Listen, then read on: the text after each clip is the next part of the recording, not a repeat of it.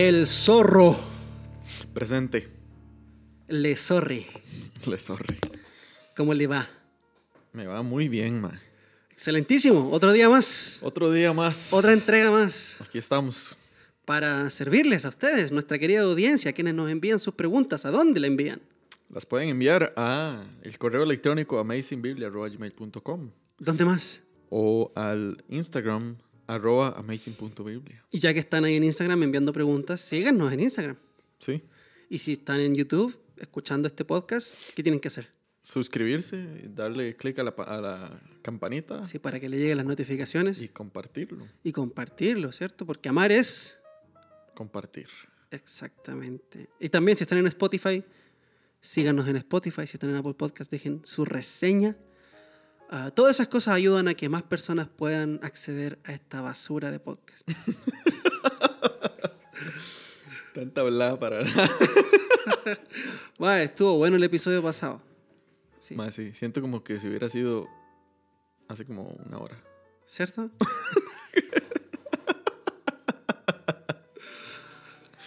Ah, bueno, pero no fue la semana pasada. Sí, sí. Sí. Pero todavía se siente cerca esa, esa tensión y, y- eso. Pero bueno, hoy vamos a responder a las preguntas que nos han enviado ustedes, nuestra querida audiencia, a través de Instagram, a través de correo electrónico. Ah, y tenemos acá tres preguntas que son bastante al grano, dos, pero una es un poco complicadilla. Así que vamos a tratar de responder esa primero, ¿le parece? Me parece. Le parece, muy bien. Ok. Dice más o menos así esta pregunta que nos envía Jordan-Coro eh, 511. Dice, al pecar en el huerto del Edén, murieron espiritualmente el hombre y la mujer. La humanidad no tenía espíritu hasta que Jesús lo enviara. Ok, ahora bien, esta pregunta igual está como, como planteada de una forma igual confusa, entonces no se entiende muy bien qué es lo que quiere saber. Entonces yo le pregunté al muchacho, muchacho, por favor dígame, ¿qué es lo que realmente está preguntando? Y me dice, quería saber qué era el espíritu. Somos creados desde el principio con un cuerpo, alma y espíritu, mostrando también la Trinidad de Dios. La paga del pecado es la muerte. En el Edén el hombre murió en espíritu. Entonces desde ese momento el hombre no tenía espíritu. ¿Qué es el espíritu a diferencia del alma? El espíritu de Dios vino para revivir a nuestro espíritu. También sabemos que hay espíritus malignos. Entonces es una pregunta un poco, un poco confusa, pero tiene que ver con lo espiritual. Ok, si el hombre murió espiritualmente en el huerto del Edén, ¿significa que el hombre no tiene espíritu? Esa es una pregunta que él hace, ¿cierto? Ujú. ¿Ok? ¿Significa que el hombre solamente tiene espíritu hasta que Dios lo salva? Am, vamos respondiendo, vamos respondiendo por, Por partes, partes. por ¿ok? partes. Ok, Entonces, dele usted si quiere Sí, comenzar. Con la pregunta inicial, Ajá. como dice usted, era un poquito confusa. Yo, por, por mi parte, entendí eh, como si, si, si, Ana- si Adán y Eva pecaron, murieron espiritualmente. ¿cómo pudieron haber morido espiritualmente? ¿Morido? Eh, muerto. ¿Dije morido más? Sí, mae. no, sea huevo. ¿Cómo pudieron haber muerto Y se espiritualmente? dice morado. Eh, si el Espíritu Santo no, no había venido, sino hasta Pentecon- pues, Pentecostés. Te contento. Me ando trabado. Tranquilo, no se preocupe. Entonces, ah, Mucho café, ¿eh? sí, yo creo que sí. Ok, entonces, yo creo que para responder eso, digamos, la muerte espiritual, ¿qué es? Hay que, hay que- entender qué es primero. ok. Entonces, si la muerte física es la separación del alma del cuerpo, Ujú, ¿ok? ujú. Entonces, la muerte espiritual es la separación del alma de Dios, Ok, ¿ok? Y cuando digo alma, también me refiero al espíritu. al espíritu. Ujú. Ok, ¿usted ve que esos, esos dos conceptos son intercambiables? Ajá, sí, sí, Ok. sí, sí. Yo creo que el, eh, eh, sí, se pueden, se pueden, pueden ser sinónimos y muchas veces la Biblia los utiliza de esa manera. Ok, Eh, algunas veces lo, lo dice como espíritu, otras veces como alma. ok. ¿ok? Entonces, eh, sí, la muerte espiritual es la separación de nuestro espíritu, de nuestra alma, de la relación que tiene con Dios. Ok. Eso fue lo que sucedió eh, en el huerto del Edén, cuando Ujú. Adán pues pecó. ah, Dios le había dicho en Génesis 2.17 que cuando él comiera del fruto del árbol, en ese momento iban a morir. Ciertamente morirás. Ujú. Aquel día morirás, dice. Ah, sabemos de que la muerte física no sucedió eh, en ese momento, eventualmente iba a suceder, ah, Pero, ese día murió. pero ese día murió, Ajá, ciertamente murió. Esa era la promesa de Dios. Ajá. El día que comas, morirás. Ajá, entonces, no murió físicamente, entonces tiene que haber muerto de otra forma. entonces, espiritualmente hablando, el hombre fue separado de, su creador en ese momento. Y eventualmente, pues, su, su, i- i- iba a morir, digamos, físicamente. Entonces, eh, la pregunta ahora es, ¿tenía Adán el Espíritu Santo antes de la caída? Yo, creo que eso fue lo que yo entendí de la Ok, primera pregunta. Y hacia ahí fue donde yo me, me dirigí. Entonces, yo creo que no, No. no lo tenía. Tal vez, o tal vez, o digo que no lo tenía, no al menos de la manera en cómo nosotros lo tenemos ahora. Ok. ¿Cómo lo tenemos ahora? Ajá, En eh, esta dispensación o en este lado de la cruz. Eh, yo creo que hay, que hay que ver cuál es la función del Espíritu Santo eh, y por qué fue que fue enviado por, por Jesucristo. Y así vamos a entender cómo es que se diferencia si es que Adán tuvo el Espíritu Santo en aquel momento con la manera en cómo nosotros tenemos el Espíritu Santo hoy. Entonces, el Espíritu Santo eh, es, es el sello de Dios, como dice Efesios. Um, es como la garantía que Dios nos da a nosotros, a los creyentes, ah, que nos asegura la herencia que nosotros recibiremos en Cristo. ¿El Espíritu es el sello o somos sellados por el Espíritu? Somos sellados por el Espíritu, pero El Espíritu es el sello. sí. O sea, somos sellados por el Espíritu, pero yo creo que ese Espíritu funciona como ese sello, ¿no? Ok. Ok. Entonces somos de los 144 mil. Sí. No. Que, que al final es, es esa garantía. Ajá, O sea, el las tener, arras. el tener el Espíritu Santo es ese sello Ajá. Ah.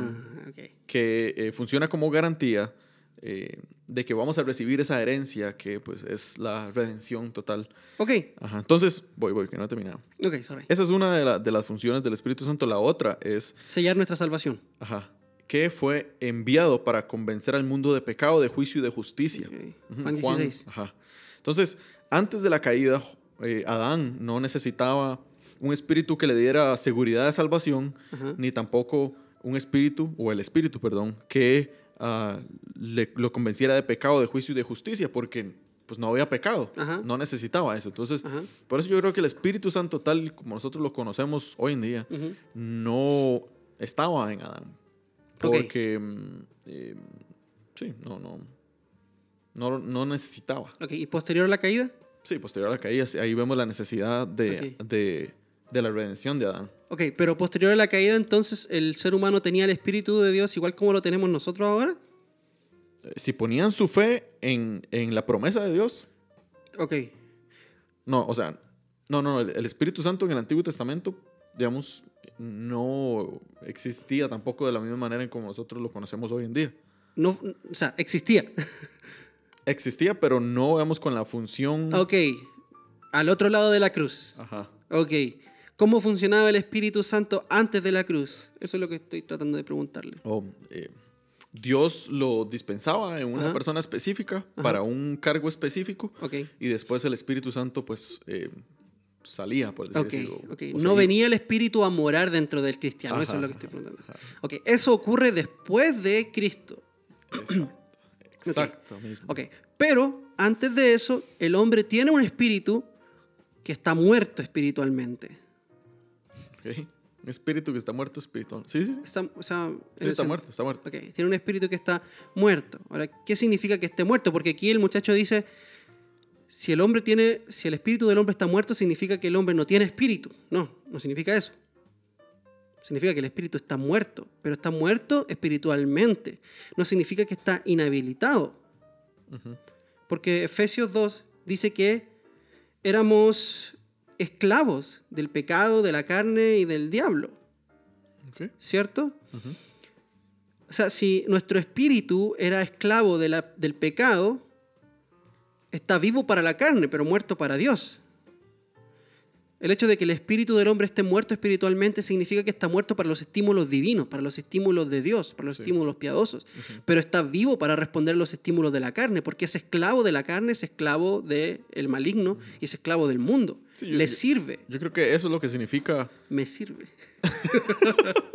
yo creo que eso es lo que significa, eh, digamos, muerte espiritual, que Sí. es separación de Dios y consecuentemente, pues, eh, vivo para la carne. Sí, pero lo que aquí el muchacho está preguntando, Jordan, es que en el Edén el hombre murió en espíritu, entonces desde ese momento el hombre no tenía espíritu. No, si tiene espíritu, tiene un espíritu corrompido.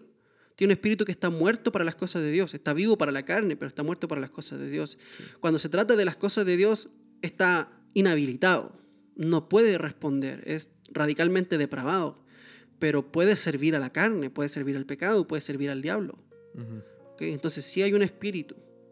¿ok? Sí, sí, sí. ¿Ok? Ujú. Ok, ¿Qué, más, ¿Qué más tiene usted que decir con respecto a este asunto? Porque él pregunta acerca de si somos una tricotomía. No, no usa esa palabra, pero dice, somos creados desde el principio con cuerpo, alma y espíritu, mostrando también la Trinidad de Dios. ¿Qué dice usted con respecto a, a ese asunto de la dicotomía y tricotomía? Que también nos preguntó Priscila, una, una oyente, acerca de la dicotomía y la tricotomía. Sí, que ya anteriormente habíamos hablado también. Sí, hemos hablado sobre este Sí, asunto. yo creo que habíamos concluido que, eh, digamos, de la dicotomía, o que creemos que el hombre es, es dualista, por decir así, hecho de, de materia y, hecho de algo inmaterial también. Y ese inmaterial muchas veces la Biblia lo llama como alma o espíritu. Ajá. Entonces, am, habíamos llegado a la conclusión que el hombre es eh, eh, un ser dicoto, Dicotómico, dicotomista, dicotomista, dicotómico, sí, dualista, dualista. ¿sí? Puede ser. No, en el, no en el sentido necesariamente griego del dualismo, ¿cierto? Sí, no, no, no. no, no. Ni tampoco lo que creían los, los, los corintios. ¿eh? Los corintios. que era también ese, ese pensamiento de, ok, somos dualistas, pero lo único que importa eh, es lo espiritual. Y podemos hacer lo que queramos con el cuerpo, ¿no? Exacto. Pero mm, eh, sí, sí, sí, yo creo que eh, el hombre nace con espíritu y con cuerpo, obviamente. Ajá. Mm, No creo que, es- que la dicotomía sea una... Perdón, que la tricotomía, si es que eh, eh, hay personas que lo, que lo profesan, que dicen que creen en eso. No creo que eh, uno de los argumentos es para poder como... eh, ¿Cómo digo? Como para poder... que la tricotomía del hombre sea como una, Una- representación de la Trinidad. Una tipología, O una tipología. una sí.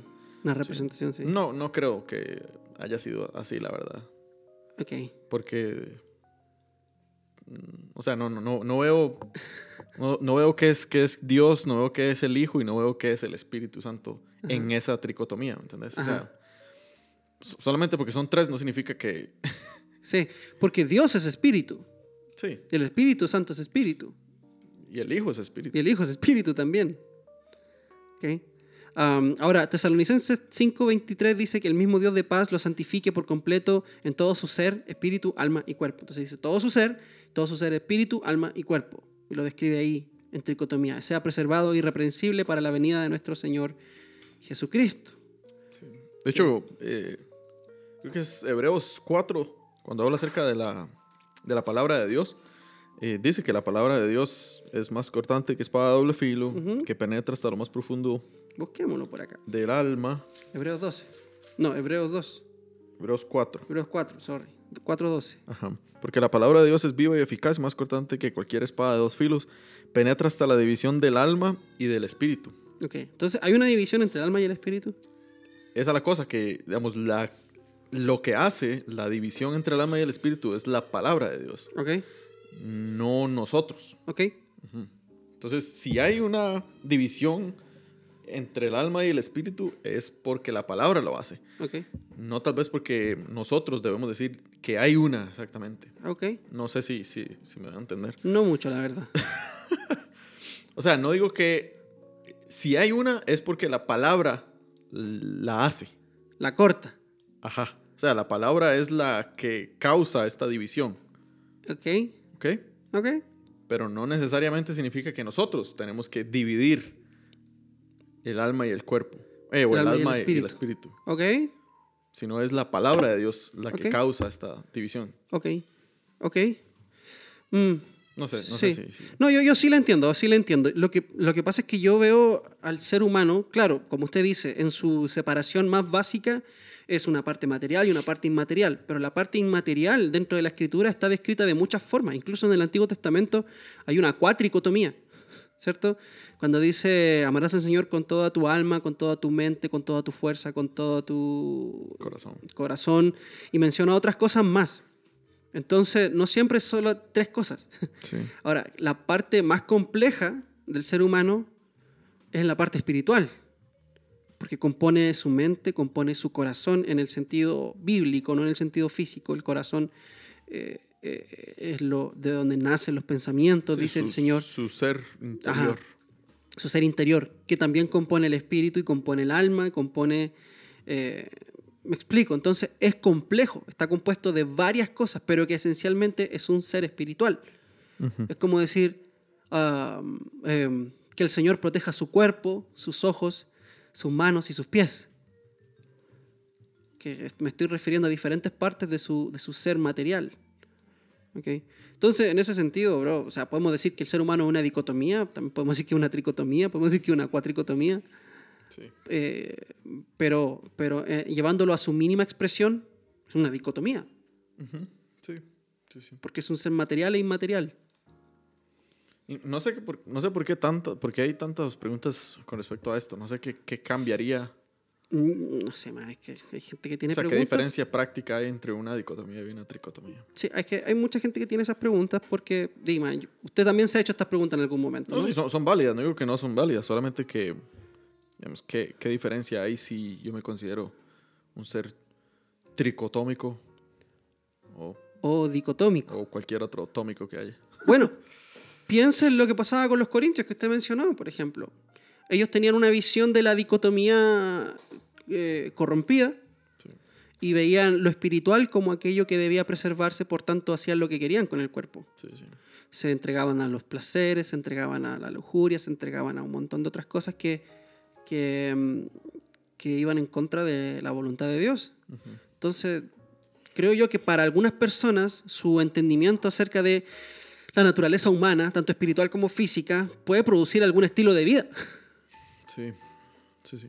Yo recuerdo que en la iglesia, la primera que, que me convertí, Ajá, ah, en el discipulado que daban, había un folletito, Ajá. yo creo que ya he hablado de esto, Ajá. donde hablaba la, donde en donde hacía la división tricotómica. Ok. Eh, el cuerpo, el espíritu, cuando, digamos, es como el cuerpo y el espíritu, el espíritu y el alma es como la parte espiritual, por decirlo Ujú. así.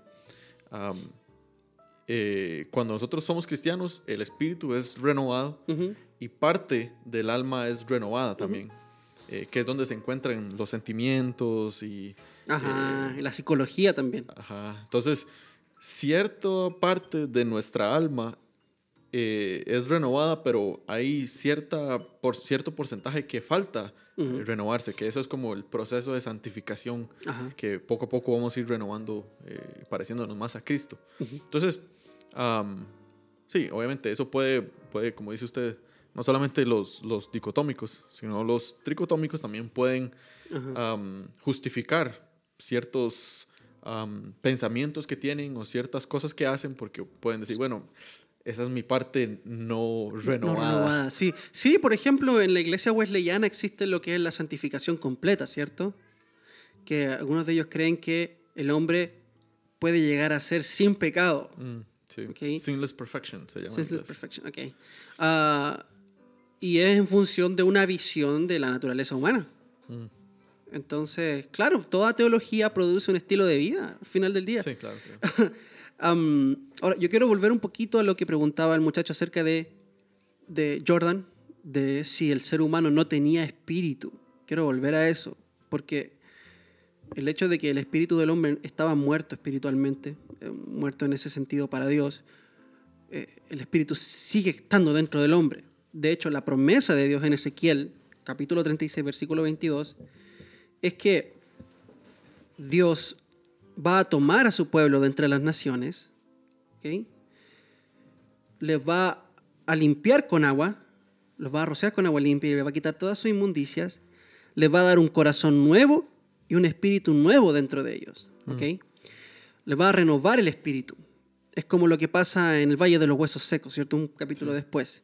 El Señor sopla sobre una nación o sobre un ejército muerto espiritualmente y les da vida, les renueva el espíritu.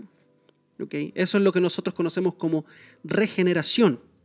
que renueva el espíritu del hombre, el espíritu humano, que viene de Dios, ¿cierto? Como dice en Génesis, el hombre, Dios crea un muñeco de barro y sopla su aliento sobre él, y ahí está la parte física y la parte espiritual. Y aquí Dios está haciendo algo similar, pero en el espíritu, renovando el hombre espiritual de ellos, poniendo un nuevo corazón, poniendo un nuevo espíritu, quita el corazón de carne, pone, quita el corazón de piedra, perdón, y pone un corazón de carne, pero después Dios hace otra cosa, y esta profecía es una profecía mesiánica, esa es una profecía que va a ocurrir después de que el Señor venga y ponga a David nuevamente como pastor de su rebaño, se refiere a Cristo, ¿cierto? Estamos en, Ezequiel 36. el 27 dice, después de que Dios renueve el espíritu y el corazón del hombre, dice, pondré dentro de vosotros mi espíritu y haré que andéis en mis estatutos y que cumpláis cuidadosamente mis ordenanzas.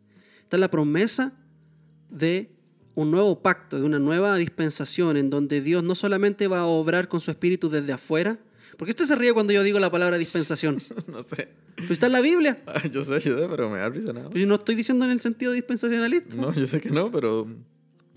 Pero me da risa nada más que utilice esa palabra. Pero si dispensación. ok. Aclaremos las cosas aquí mismo.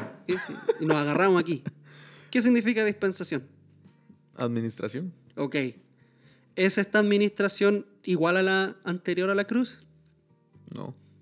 Entonces, esta es una nueva dispensación. No estoy diciendo que una dispensación como lo que, como lo que propuso eh, Eldon. ¿Cómo se llama? La, ¿Cómo se llama el maestro de, la Biblia? Scofield. Scofield, ajá. Y el maestro de ese mae, no me acuerdo cómo se llama, pero Scofield o la el dispensacionalismo clásico, sino que estoy hablando de distintas administraciones. Este nuevo pacto. ¿Ok? Sí, sí, sí. Eh. Estoy vacilando nada. Sí, pero que me, ofende. Yo, yo que soy un, un, copito de nieve, duda. me ofendo por todo. Ok. Entonces aquí el, profeta Ezequiel está profetizando de una nueva dispensación. en donde el Espíritu de Dios viene a obrar adentro del escogido. Mm. Porque aquí el Señor dice que los voy a tomar, los va a escoger de entre las naciones, ¿cierto? Entonces, ¿qué hizo Dios? Renovó el espíritu del hombre y segundo, puso su espíritu dentro de él. ¿Ok? Entonces, el, hombre siempre tiene espíritu, porque si no, no tiene vida. Mm. Sí. Sí, sí, sí. Sí, es, eh, es como, lo, como la conversación que tuvo Jesús con Nicodemo. Eh, el que no nace de agua y de espíritu no, no entrará en el reino de los cielos. Entonces, es, esa eh, resurrección, por decir así, espiritual, ah, que es necesaria para poder eh, entrar al reino. Y eso es lo que, lo que usted acaba de explicar, lo que hace el Señor ah, en nuestra vida. Excelente. Maravilloso, maravilloso. Maravilloso. Ahora, ¿por qué cree usted que, en base a que el hombre no murió físicamente aquel día? ¿En base a qué? Sí, el hombre no murió aquel día físicamente que comió del fruto junto con su esposa. Murió espiritualmente, pero no murió físicamente. Sí, yo creo que la, misericordia de Dios. Ok. Eh, si en ese momento Adán y Eva hubieran muerto, eh, ¿cómo digo eso? Vamos a ver, si, si en ese momento Adán y Eva hubieran eh, caído ahí, muertos eh, físicamente hablando, pues obviamente no habría descendencia. Eh, primero que nada, no era el plan de Dios que ellos murieran físicamente en ese momento. y fue por pura misericordia, como digo, yo creo que es a la base que ellos no experimentaran la muerte en ese momento. Si hubieran experimentado la muerte en ese momento, Dios no hubiera pronunciado eh, el, proto, proto-evangelio ahí en Génesis 3.15 tenían ellos que escuchar ahí la promesa de que, de que el Señor eh, iba en algún momento a enviar a alguien que iba a destruirle la, la cabeza al, al pecado. Entonces, am, sí. Sí, Y obviamente es- el plan de Dios era por medio de la descendencia de Adán, que pues llega a la descendencia de Abraham, o Ujú. llega a Abraham, escoger un pueblo, escoger a una persona, después escoger a un pueblo, para que por medio de ese pueblo llegara el Mesías. Ok. Entonces, ah, si Adán y Eva hubieran muerto en ese momento, mm, tal vez Dios hubiera tenido otro plan, sí, pero el plan que Dios tenía, Mm, o que tiene todavía, es, es ese. Rescatar a la humanidad. Ajá. Ok. Sí, yo iba más apuntando hacia otra parte. El hombre y la mujer no murieron en la carne ese día porque Dios proveyó para ellos un sustituto. De ese, de ese sustituto sacó la piel para hacerle pieles, Sí. para hacerle túnicas de pieles al hombre y a la mujer. En la carne, que en el espíritu murieron. Sí, sí. Pero bueno, No, este- dígame. Bueno, no, no sé si se sale un poquito, pero Adán y Eva, como ellos, ellos, eran, ellos eran creación. Sí, Entonces la creación obviamente no es... la creación no es Dios. Obviamente hay una diferencia entre creador y creación. claramente, que si no seríamos panteístas. Ajá. Em, ¿Cree usted que en algún momento Adán y Eva pu- pudieran morir? Ya que no son eternos. Que iban a morir, iban a volver al polvo de la tierra Ajá, sin... por, ajá, por ser creación, Ok. eh, no, no llegaban al nivel de la eternidad ni la inmortalidad de Dios. O sea, son eternos en un sentido. En el mismo sentido que usted y yo somos eternos, somos eternos para adelante. Sí, sí, sí. Pero no somos, no somos eternos para atrás. obviamente. En ese sentido ya no somos como el Creador. Ajá. Tenemos una eternidad diferente. Sí, sí, sí, sí. sí.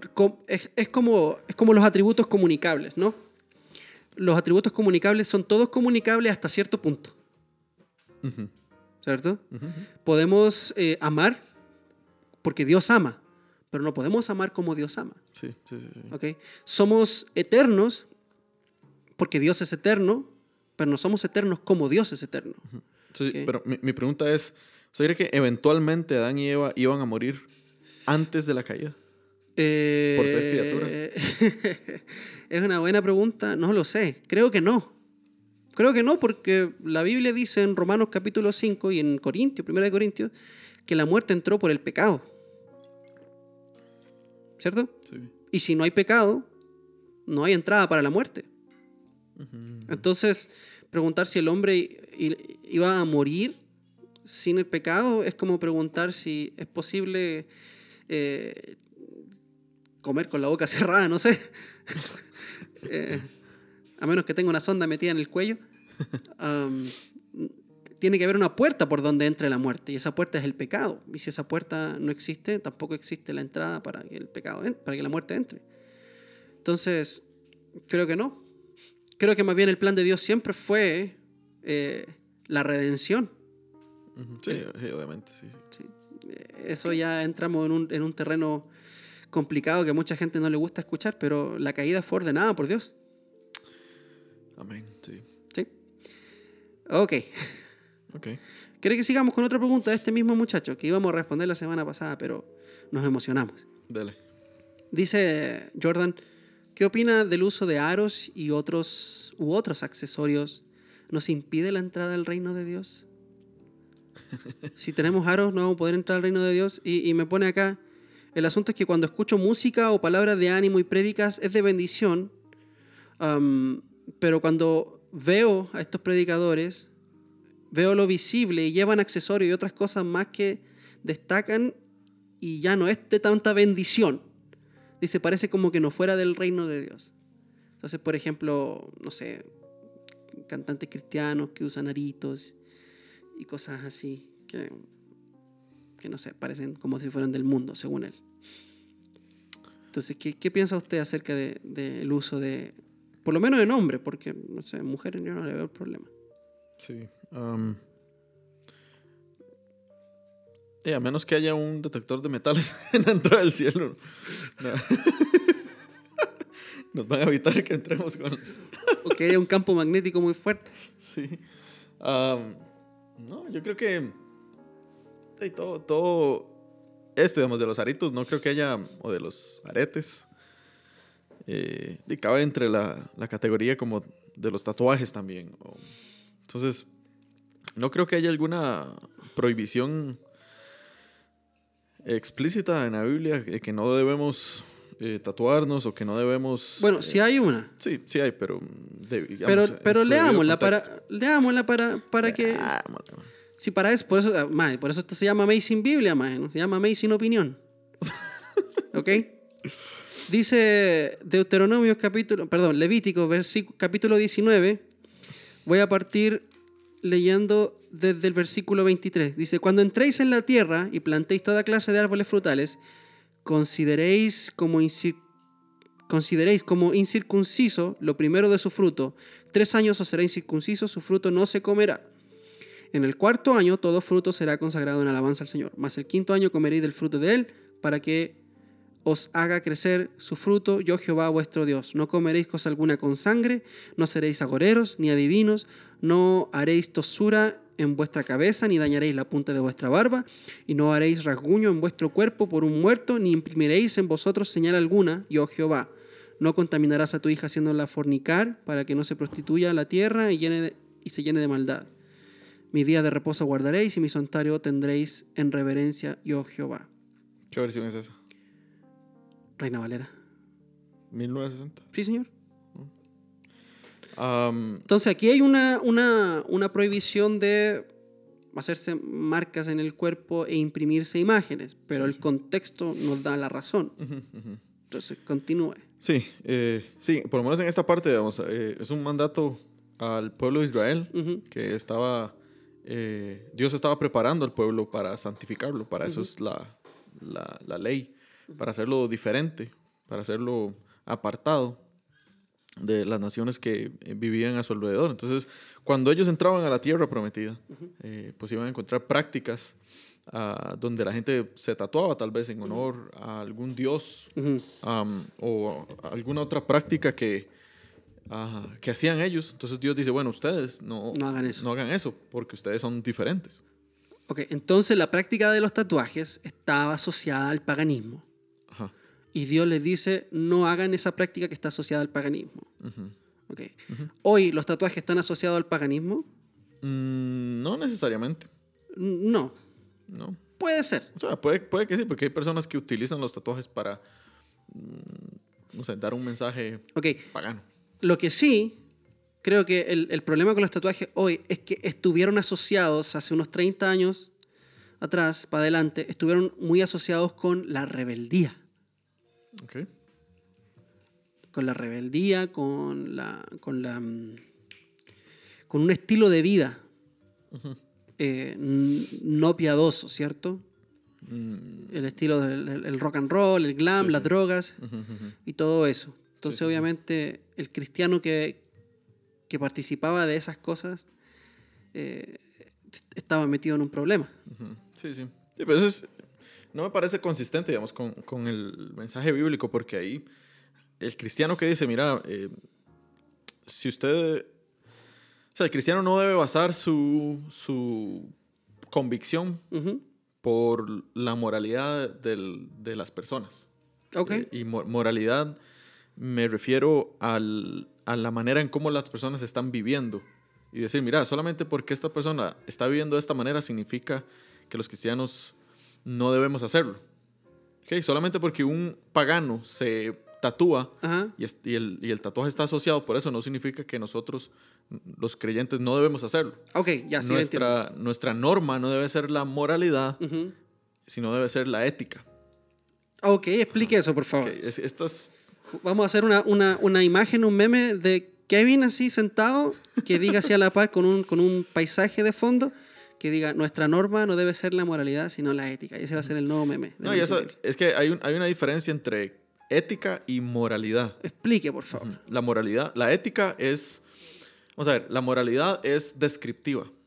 Ok. Es lo que está, am, cómo la, la cultura, cómo la gente está viviendo en este momento. Ok, ¿ok?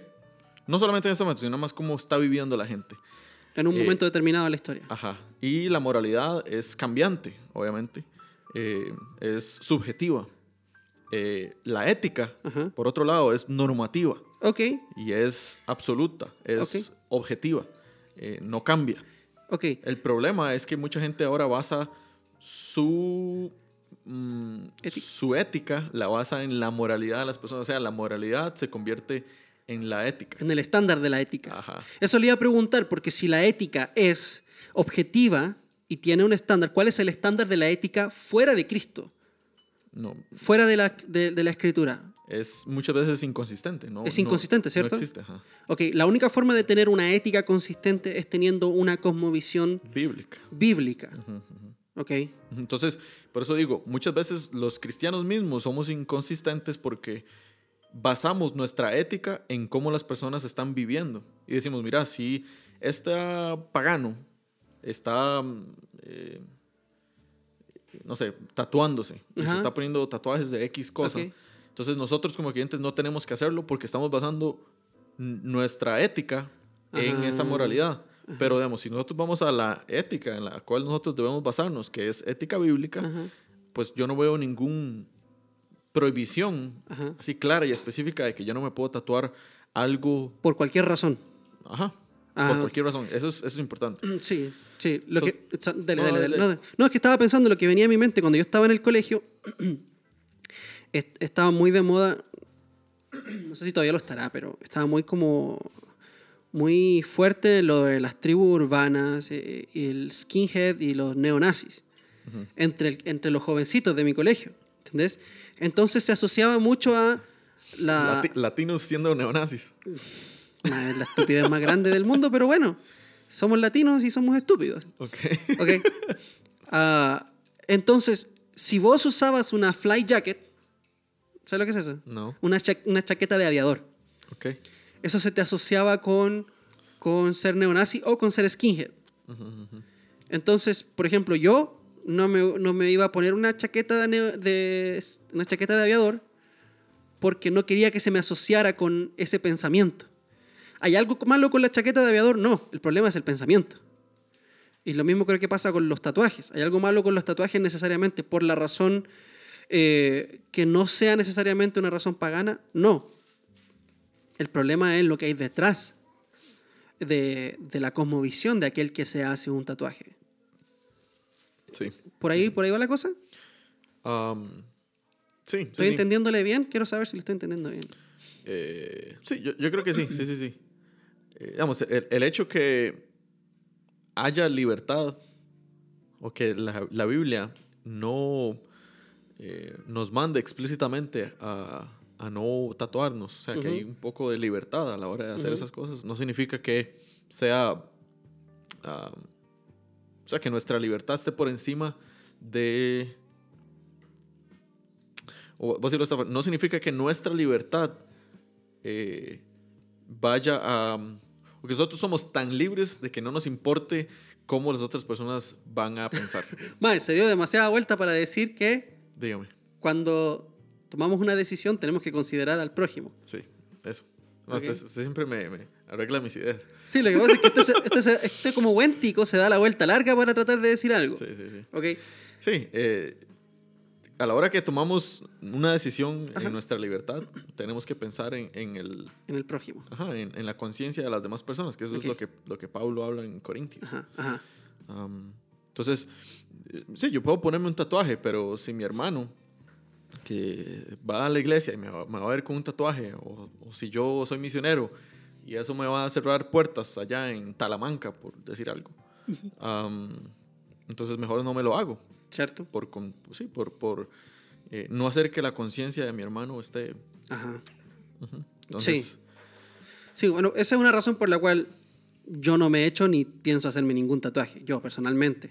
Además creo que ya todo el mundo tiene tatuaje, entonces, ¿qué de, de especial hay en tener un tatuaje? Si todo el mundo lo está haciendo. Ahora, no, pero, eh, lo- los nuevos tatuajes son no tener tatuaje. ¿Qué? no, nada. ¿Qué, qué iba a decir? Es que, digamos, si su...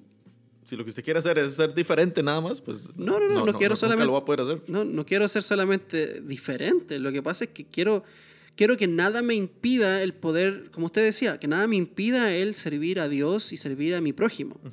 Y yo soy pastor, ¿cierto? Y si un tatuaje me va a impedir bendecir a otra persona, entonces no me voy a... Es como lo que hablábamos el otro día sobre la vacuna, ¿cierto? Sí. Yo no le tengo miedo a la vacuna del COVID. COVID. No, o sea, no le tengo miedo a la vacuna. No le tengo miedo al COVID. ¿Por qué lo dice así? Porque así me gusta decirlo. Ok. No le tengo miedo al COVID. Menos le voy a tener miedo a la vacuna. A la vacunín. a la vacunín. Y no le tengo miedo, no porque, porque sea una persona sana, porque tome vitaminas, porque me cuide, porque haga ejercicio. No le tengo miedo porque mi Dios es soberano. ¿Ok? Pero eh, no me voy a poner la vacuna tampoco por miedo al COVID. Me voy a poner la vacuna porque quiero poder servir a Dios donde sea que Él me lleve. Sí, sí, sí. Y si hay gobiernos que van a empezar a poner restricciones para poder yo ir y predicar y compartir el evangelio por no tener la vacuna, digo, "Ay, o sea, si no le tengo miedo a la, a la vacuna del COVID, me la voy a poner. Me la voy a poner y, y que el Señor haga con, mis, con mi cuerpo como Él quiera. Pero yo no, voy a, yo no voy a llegar al cielo a decirle, Señor, no fui a predicarle a esa familia allá en ese país porque no me quise poner la vacuna. ¿Me explico? sí. No, no voy a poder excusarme de esa forma delante del Señor. Ahora es un asunto de libertad suya. Si usted se la quiere poner, póngasela. Si usted no se la quiere poner, eh, No se la pongo. no se la ponga y lidie con eso con el Señor y con su conciencia. Pero, pero mm, no permita que nadie lo obliga a uno o a lo otro. Y tome ahí usted una decisión de lo que más le convenga. Volviendo a, los, a los asuntos de los aros y de los tatuajes, como usted bien decía, hay gente que se siente tan libre, tan libre, que es esclava de su propia libertad. No son capaces de, de retener su, entre comillas, libertad por amor al prójimo. ¿Cierto? ¿Y por qué yo no, no me voy a hacer un tatuaje porque al zorro le molesta? No, yo me voy a hacer el tatuaje igual. Sí, Eso ya no es libertad, hermano. sí. Eso ya no es libertad, eso tiene otro nombre. De hecho, eh, en este, em, este curso que estoy llevando de ética cristiana, eh, tengo que escribir una, como una comparación entre nuestra cultura hoy en día y la ética del, del sermón del monte. Entonces, una, una, una de las cosas en que me estoy enfocando en, es en el individualismo de nuestra cultura ahora, donde no- nos ponemos nosotros muchas veces por encima de las demás personas y el valor que yo tengo, mis cosas, mis sueños, eh, mis deseos están por encima de, muchas personas. Entonces, es eso mismo que se está diciendo. Ya cuando yo pienso en mí nada más y no me importa mi hermano, eh, que es mi hermano en, las, en, en- en- en Jes- en Jesucristo, eh, ya eso es, es una cultura o es una manera de vivir individualista que Ajá. yo creo que el Señor nos manda a categóricamente rechazar. sí. Ahora, es un individualismo negativo, porque hay un individualismo positivo Sí, sí, dentro sí. de la escritura que el Señor lidia con el individuo. Sí, obviamente. Sí, sí. ¿ok? Y, el, y el Señor reconoce al individuo dentro de su pueblo. No es solamente un pensamiento de masa, Ujú, ujú. sino que es un pensamiento. Dios tiene un trato individual con cada Sí. uno. En ese sentido, el cristianismo es una religión individualista. Ujú. Más, Pero- más, más- sí, lo que me refería es como un pensamiento más egoísta. Ajá, ajá. E- Es, es una buena diferencia. Sí. Porque el individualismo creo yo que es bíblico y es bueno. El egoísmo, por otra parte, no lo es. Sí, sí. Es como el, el, individu- el evil individualismo. Y sale ahí en, en versión negativo. ¿No has visto ese meme? Sí, sí, sí. el- ok, ok, ok. Entonces, di. Ahora bien, vea. Si a usted lo ofenden los aros, Jordan, de otras personas, los aros y todas esas cosas, haga algo. No lo vea. Tápese los ojos. No, no, no, simplemente no reciba de eso, porque si a, a ver, si en su mente usted está pecando, o sea, si en su mente o en su conciencia le está diciendo que usted está haciendo algo mal, usted está haciendo algo mal. Si nuestra conciencia nos acusa y nosotros continuamos, estamos pecando, porque estamos yendo en contra de la conciencia. Como dijo Lutero, no es sano ir en contra de la conciencia, no es bueno. La conciencia está ahí por algo, ¿ok? Y si usted ve a grupos de alabanza o pastores que, que usan aros, que usan tatuajes, que se visten indecorosamente, incluso hombres, eh, no los vea. Yo no veo pastores que tienen pantalones ajustados y rotos. A mí me gustan los pastores que tienen camisa, corbata y una chaqueta. ¿Ok? A mí me gusta ese tipo de predicación y ese tipo de ministros porque reflejan un grado de reverencia. Sí. ¿Sí? Y no. Y ya. No, no me gustan los pastores con dreadlocks.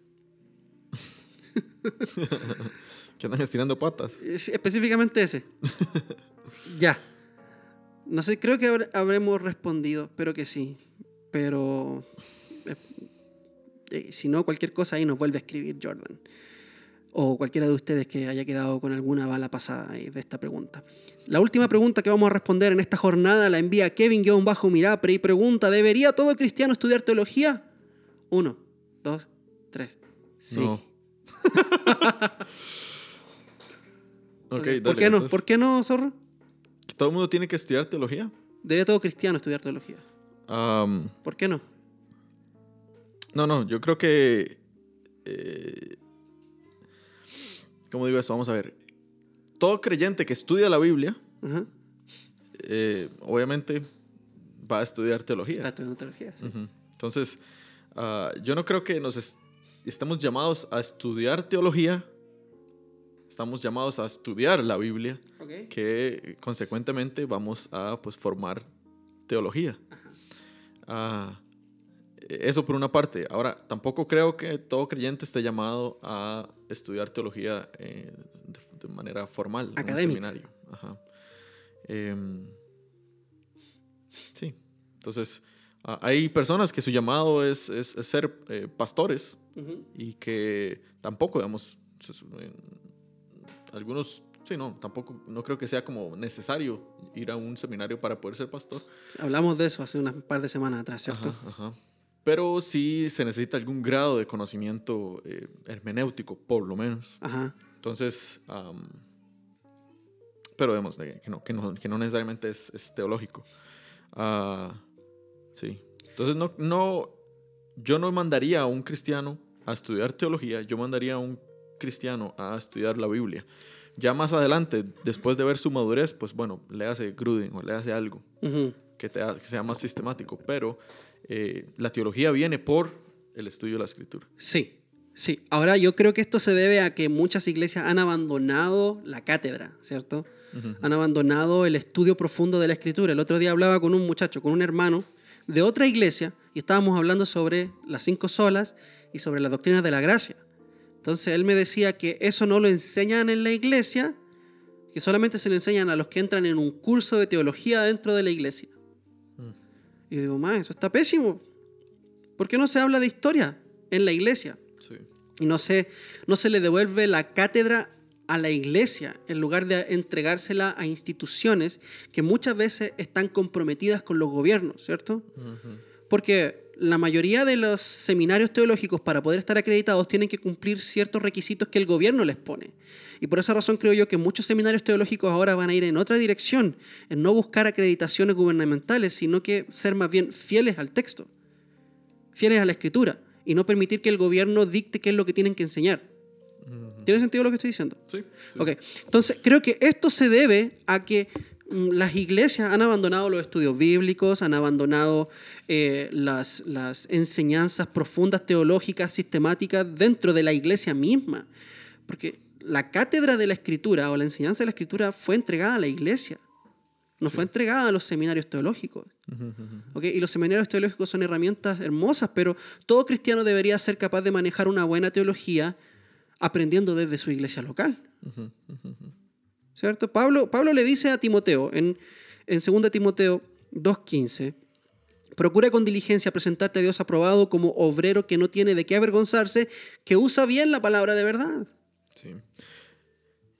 Sí, yo, yo lo llevaría a un, a un poquito más, lo sacaría, obviamente yo sé que la iglesia es, es fundamental, pero también es parte de, del- de la familia, Ujú. es, es trabajo de los padres Ujú. el formar Sí. teológicamente a sus hijos. Ujú. Am, la iglesia no es como la, la única que el, la- que el Señor ha dado. Obviamente el Señor nos ha dado a nosotros los padres la, el, el manda- el mandato de, de- de- de guiar a nuestros hijos en el temor del Señor y, y Sí. hacerlo por medio de, la escritura. Sí, como usted dijo al principio, cuando leemos la escritura estamos estudiando teología, porque teología es el conocimiento de Dios. Ujú. ¿sí? Teólogos, ¿ok? Entonces, claro, hay, hay diferentes niveles de estudio teológico. Está el estudio teológico que usted hace individualmente, el que hace como familia, que debe hacerse. Yo como papá tengo que ser el primer profesor de teología de mi esposa y de mis hijos, Ujú. ¿ok? Y después está mi responsabilidad como pastor y después los profesores en el seminario. Sí. Am, pero, o sea, yo digo, todos los cristianos deben estudiar teología, pero eso no significa que todos los cristianos deben ir al seminario. Sí, sí, sí. ¿Tienes sueñito, zorro? No. No, ok. Sí, sí, sí. Ok. Y si puede ir al seminario, Kevin, vaya. Si está aquí en Costa Rica, le recomiendo sepa. Bien barato. Sí. Está también Ceteca. Ceteca. No, Ceteca está en Guatemala. Guatemala, sí. Sí, pero está en línea. Y también es bien económico. Y está conectado con el Seminario Teológico de Dallas. Ajá. Aquí también está UNELA, Ok. Prometa. Ajá. Creo que el, uno, uno bueno eh, en español, creo que es el Seminario Reformado Latinoamericano en, Colo- en Colombia. Tiene eh, buenas, eh, buen material en línea. Instituto Integridad y Sabiduría Ujú, en República Dominicana también tiene en línea. Es el de Miguel Núñez. Eh, sí, Sí. hay de todo. Sí, y si quiere comenzar, por lo menos hacer que sea una iglesia que tenga una declaración de fe y que enseñe esa declaración de fe. Para que sepa más o menos dónde está parado usted teológicamente. Sí, Pero bueno. sí, sí. Creo que con eso estamos cerrando esta nueva am, edición de este podcast, su podcast favorito. Les agradecemos a todos por estar acá. Les recordamos que si quieren enviarnos sus preguntas, lo pueden hacer al correo electrónico amazingbiblia.gmail.com o al Instagram arroba amazing.biblia. Que se suscriban al canal de YouTube Amazing Biblia. Por favor. Estamos a punto de llegar a los mil. Bueno, no tan a punto, pero sí, vamos a llegar a los mil pronto. ¿Cuánto, cuánto llevamos? 700 y algo. No, te falta un montón. Pues, esto es exponencial. Sí, sí. Así que vaya, somos un canal pequeño como puede ver, con crecimiento lento, pero bueno. Ahí vamos. Lento pero seguro. es la excusa. Ah, Como la santificación, Sí, la santificación es lenta y dolorosa, pero segura. pero segura.